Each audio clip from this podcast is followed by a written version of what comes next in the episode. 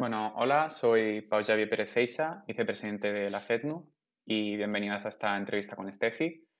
Eh, bueno, esta entrevista es una de las actividades que hemos preparado en el marco de esta semana divulgativa con temática de nutrición. Y bueno, antes que nada, agradecer como siempre el trabajo que hay detrás, no, en este caso la cara, las caras que seremos visibles. Eh, esto incluye eh, pensar en las ideas, el tema de la entrevista, preguntas y otras actividades que, que, iremos viendo esta semana. por tanto, muchas gracias a Cristina Bertolev, la presidenta de FEDNU, y a toda la gente del CEM, el Consejo de Estudiantes de Medicina, eh, como Mario y Ana, eh, que bueno, en, de alguna manera se han ofrecido a dejarnos este espacio suyo para que las Nutris, pues, siendo estudiantes o profesionales, podamos contar alguna, bueno, todo lo que tenemos que decir, alguna de las cosas que, de los muchos que tenemos que decir en, el ámbito de la salud. Eh, entonces os presento a Steffi, Steffi Activa en Instagram, es dietista nutricionista, tiene un máster en, entrenamiento y nutrición deportiva. Y ya tenido un recorrido con la nutrición deportiva, ya que lleva cuatro años como coach nutricional de Adidas Runners Madrid. Em, entonces, luego, después de algunos años con eh, experiencia en el mundo laboral, decidió iniciar su propio proyecto de Estefi Activa en redes sociales y también con su propia consulta eh, especializada en temas como salud femenina, nutrición deportiva que ya hemos dicho, em, relación con la comida y trastornos de la conducta alimentaria.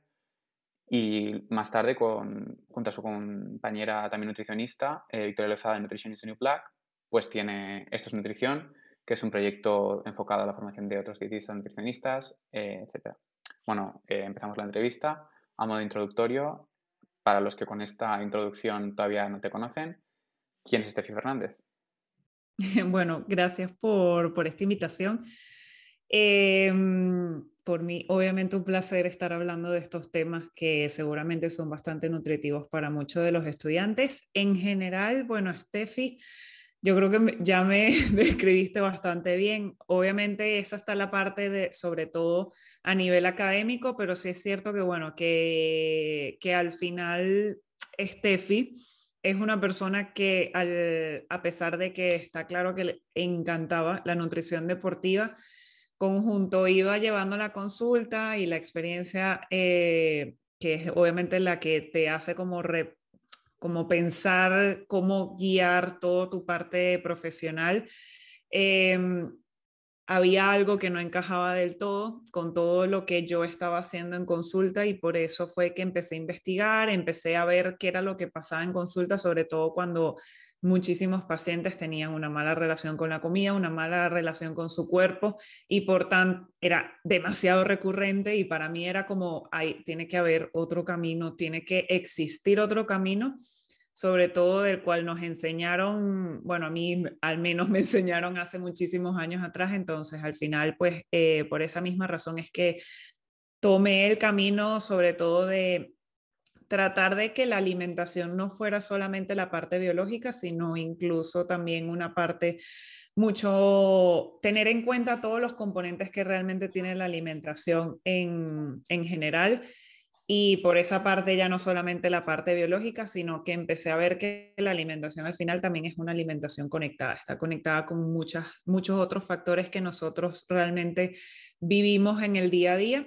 Y por esa misma razón es que empecé el camino de alejándome de la cultura de dieta, que todo tiene una base bastante fuerte, que bueno, mm. no voy a empezar a hablar aquí. Ahora, ahora igual hablamos un poco. Eh, bueno, entonces, en relación a una de estas cosas que se asocia a, la nutrición. Eh, como hemos dicho, estás con, em, con Adidas, trabajando con Adidas como eh, coach nutricional.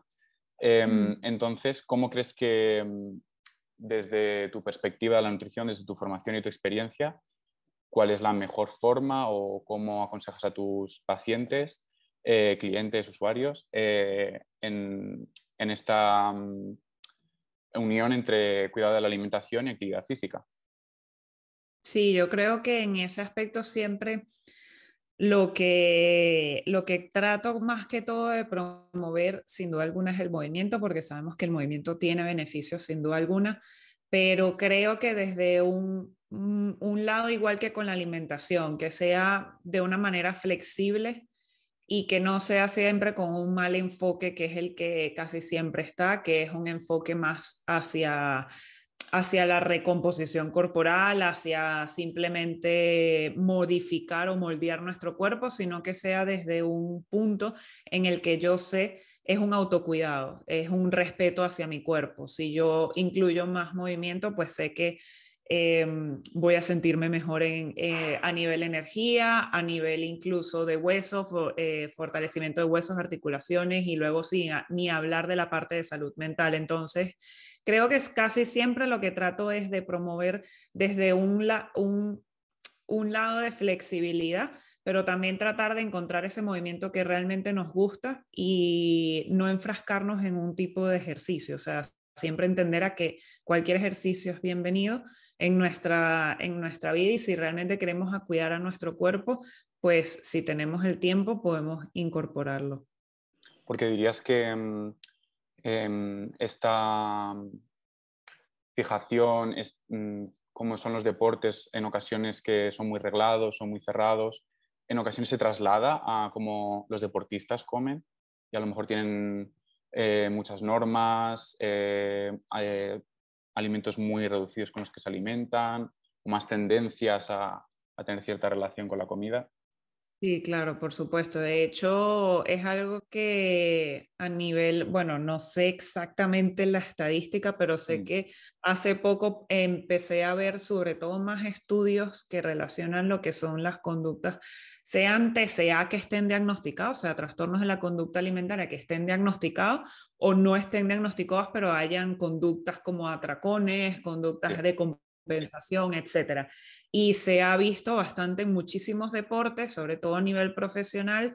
Ya no estamos hablando de deportista popular, pero incluso deportista de alto rendimiento, pues obviamente tiene muchísimo mayor riesgo de trastornos de la conducta alimentaria o conductas lesivas sobre todo, obviamente, hay diferentes deportes y hay deportes en específico como los deportes de combate, como los deportes, por ejemplo, ballet, gimnasia, culturismo, que son mucho más propensos a ellos. Sin embargo, los, los demás tampoco es que se sale mucho lo que acabas de decir. O sea, al final para una mejoría de rendimiento y, esa mejoría de rendimiento también va con la composición corporal, entonces muchas veces hay demasiada rigidez con la alimentación y eso lleva a que obviamente hayan más conductas como, por ejemplo, atracones, mala relación con la comida, etc.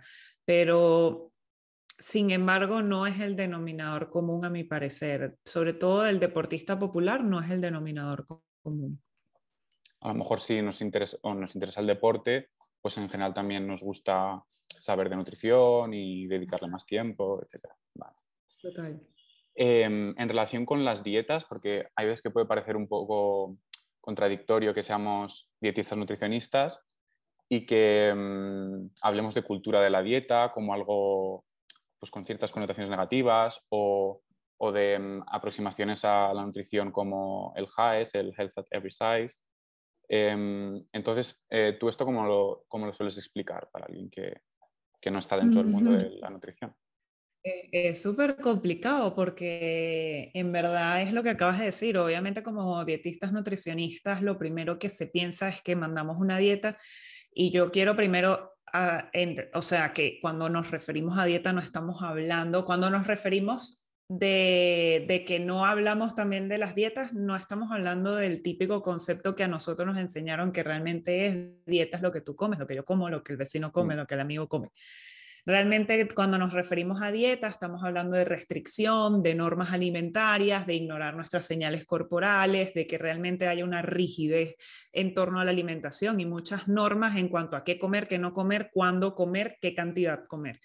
Entonces, en cuanto a eso, cuando hablamos de cultura de dieta, realmente no es tanto ir en contra de lo que es las dietas, sino más aún de lo que es un sistema que realmente lleva muchísimos años, lo que pasa es que cada vez como que va más en auge y este sistema es el que realmente, o esta cultura es como todo un sistema de creencias que básicamente promueve lo que es un tipo de cuerpo como moralmente superior, es decir, pues promueve la delgadez, sea promueve la delgadez, sea promueve un tipo de cuerpo que es en el que yo voy a obtener salud. Si yo no obtengo este tipo de cuerpo, pues primero, mm, todos los que no han llegado a ese cuerpo son tanto discriminados, estigmatizados, etcétera. Y luego ya no solamente eso, sino que esta, esta promoción de la delgadez también lleva a que yo vaya a ser, sea lo que sea, así sea, perder la salud en el camino para lograrla. Y esto, pues ahí es en donde entran las dietas porque ya no es una opinión personal, ya no es simplemente porque mis pacientes he visto X o ya estamos hablando de que a nivel de evidencia científica ya se sabe que a, largo plazo las dietas, lamentándolo mucho, llevan a muchísimas consecuencias perjudiciales, sobre todo a nivel de salud mental, pero también estamos hablando a nivel incluso fisiológico. Entonces, yo honestamente, está claro que esto siempre hay que individualizar. Esto es un mensaje muy general. Es, es un mensaje muy general que obviamente estamos hablando de una cultura, y cuando hablamos de cultura de dieta, pues incluso vamos a, si vamos a la raíz, incluso hablamos de temas hasta de feminismo, de racismo y capitalismo, que no voy a caer en este tema porque es mucho más complejo, pero sí es cierto que este, esta cultura de dieta ha hecho tanto daño porque obviamente es una industria que gana muchísimo dinero, que no, no al final no, no complace a nadie o al menos a varias, varias, varias, ¿cómo decir? Como sistemas que están lucrándose bastante por, por toda esta parte de, las dietas y el del, perder peso y hacernos sentir que siempre debemos tener ese peso. El detalle está en que yo creo que lo que más ha hecho daño en ese aspecto, y me estoy yendo demasiado del tema, creo, em, es que a nosotros también nos enseñaron a que de alguna manera u otra este paciente tenía o esta persona que va hacia nosotros tiene que llegar sí o sí a este cuerpo que nos enseñaron que era igual a saludable. Y ahí es cuando realmente estamos haciendo daño, desde mi punto de vista. Sí, pueden entrar eh, otros problemas como el no tratar a una persona hasta que no esa persona no alcanza un peso que nosotros hemos dictado que debe ser saludable, etc. Bueno, las personas que quieran eh, profundizar más en el tema la podéis seguir en redes sociales o buscar en, en todas las fuentes que queráis. Em, en particular, ¿cómo dirías que em, se ve esto reflejado en, en los estudiantes o en general en la población joven? Pues en cuanto a la parte de, de, la relación con la comida. ¿Y qué relación tenemos con la comida, con las dietas, etcétera? Claro. Es... Bueno, estábamos hablando de, de, cómo... Que cómo puede perjudicar a los jóvenes. Esto en particular, exacto.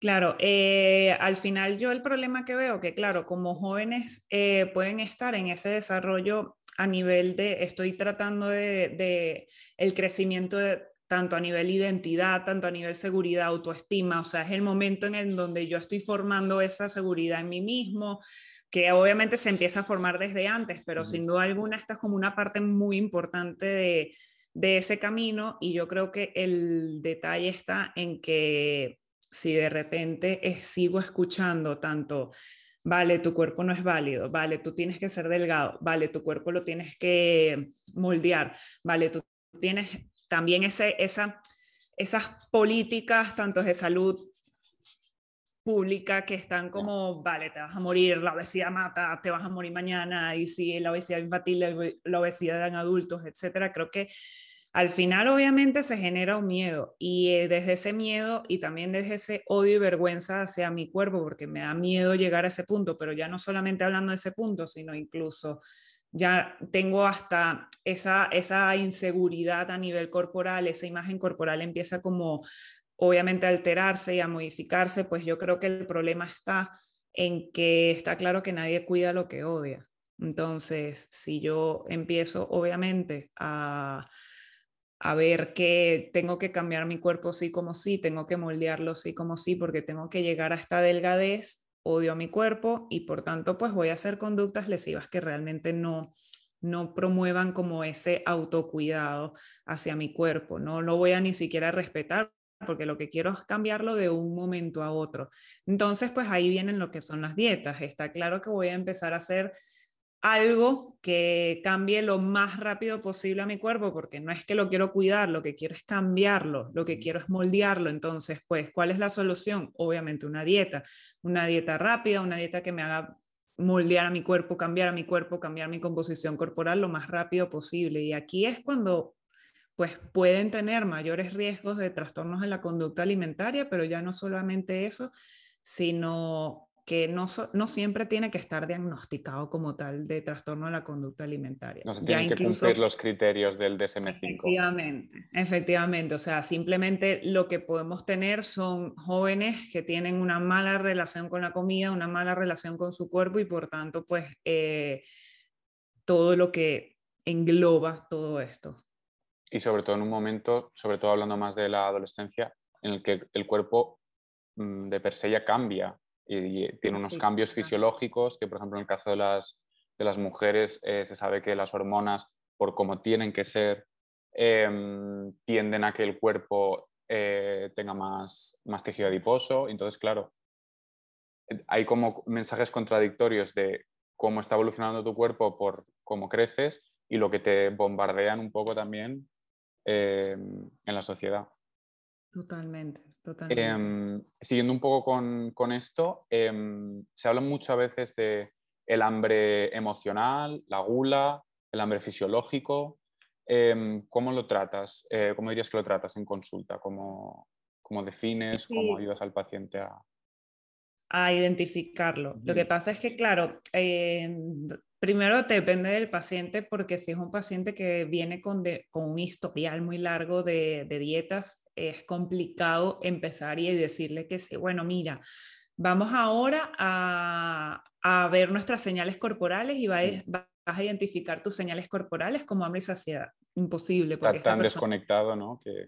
está súper desconectado y se ha ignorado durante mucho tiempo, que bueno, hay que empezar a reconectar por esa parte, pero luego si, si ya empezamos a lograr poco a poco conectar por esa parte, pues primero ir como identificando o estar presente con los sentimientos, sensaciones físicas que tenemos. Sea, por ejemplo, yo prefiero ir descartando cosas como, por ejemplo, que ya sabemos que durante el día hubo nutrientes suficientes. O sea, en qué momento del día es que te pasa esta gula o esta hambre, por ejemplo que es un, una hambre muy grande o lo que sea, siempre son como en momentos específicos del día y entonces empezamos a descartar, sea que no dimos suficientes nutrientes durante el día, lo segundo sería, ok, vamos a descartar la parte de autocuidado, ejemplo, no dormí lo suficientemente bien o no tuve una, un buen descanso o calidad de sueño.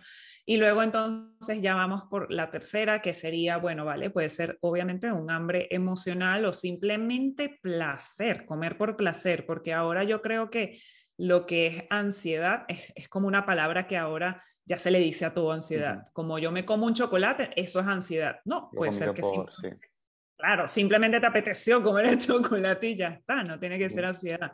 Pero claro, como que eh, al final todo esto es, o si no estoy comiendo por hambre porque no me ruge el estómago, entonces tiene que ser ansiedad. Y no necesariamente, nosotros también tenemos eh, lo que hablaba anteriormente, o sea, tenemos un componente biológico con la comida, sí, eh, maravilloso, pero también tenemos un componente emocional y hay un componente de placer y hay un componente social y cultural. Todo esto tiene que, tenemos que tenerlo en cuenta, que ese es el problema, por ejemplo, de las dietas que no lo tienen en cuenta. Que lo eliminan por completo a la dieta es para cambiar tu cuerpo, es para adelgazar y ya.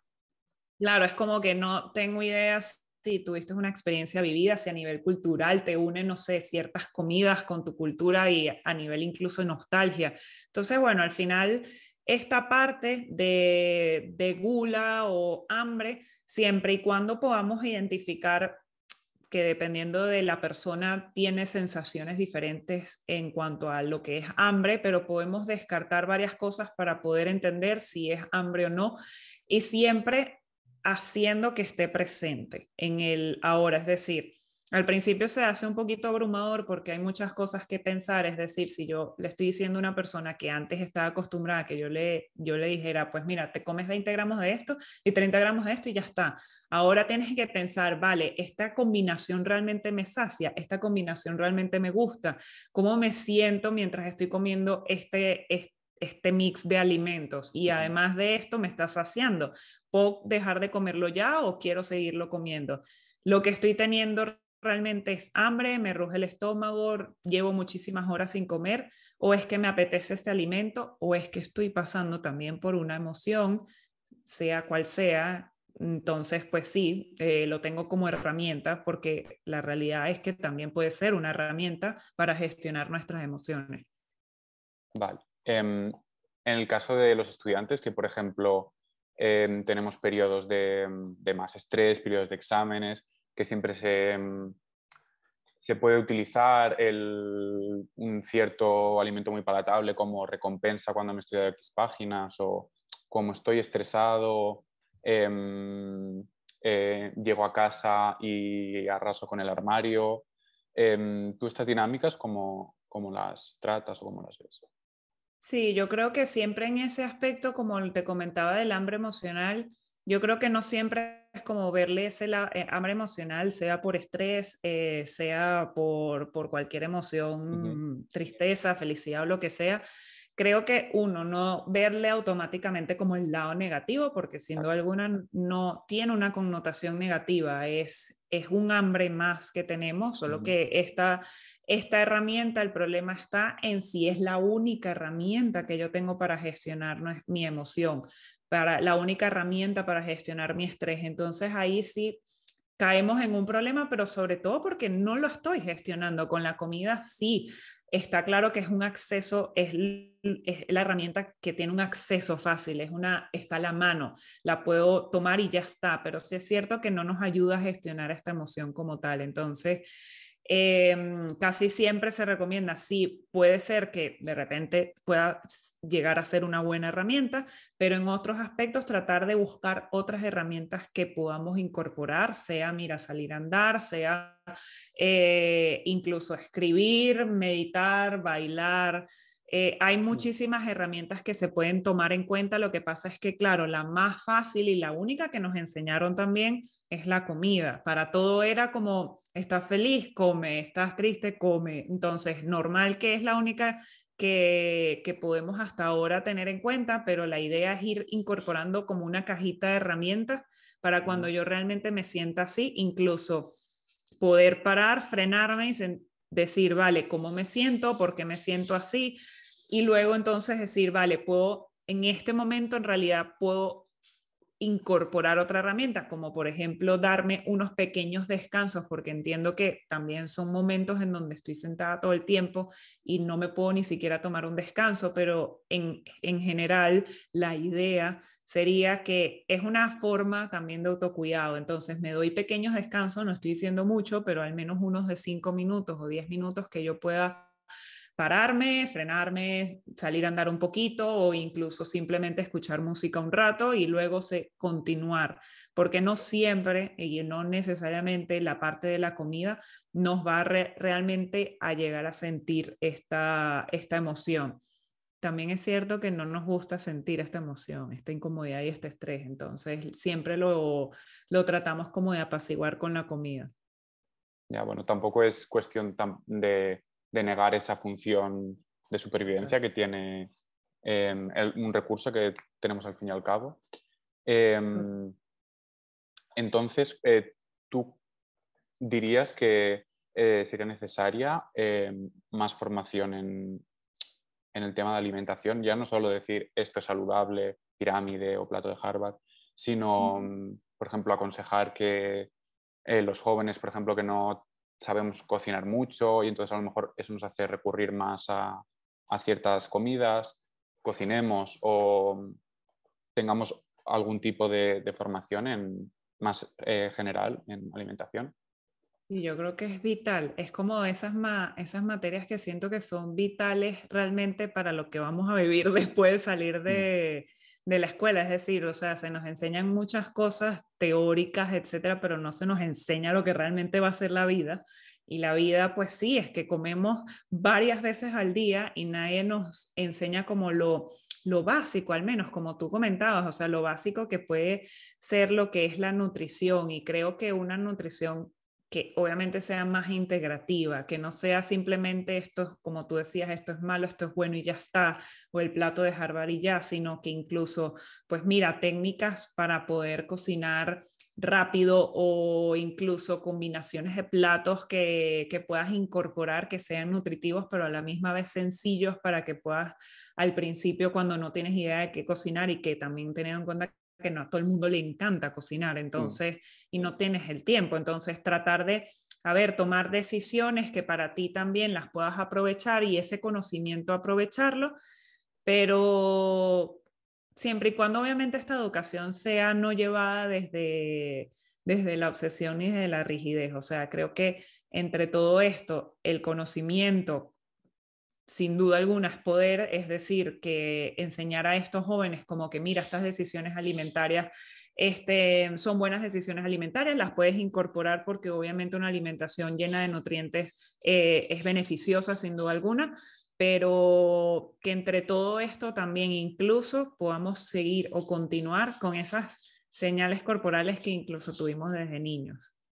Sí, yo la verdad la verdad es que uno de los comentarios que, bueno, no comentarios, sino cosas que eh, leo o escucho sobre gente de mi edad es, a mí nadie me avisó cuando entraría a la vida adulta que tendría que estar preparando y pensando qué organizar para las comidas, eh, tres comidas al día durante el resto de mi vida. Solo como que se dice mucho. Es verdad, totalmente. Pero es que por eso digo que son de esas materias que hay que ir parece, metiendo en la escuela porque realmente es lo que nos va a hacer sobrevivir nuestro día a día en la vida adulta. Eh, bueno, pues nada, estas eran un poco las preguntas que... Ah, no, perdona. Eh, sí, tengo una más, es que está en la segunda página.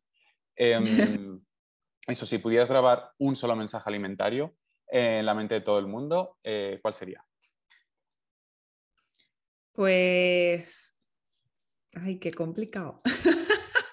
Yo creo que diría alimentación, bueno, diría flexibilidad ante todo.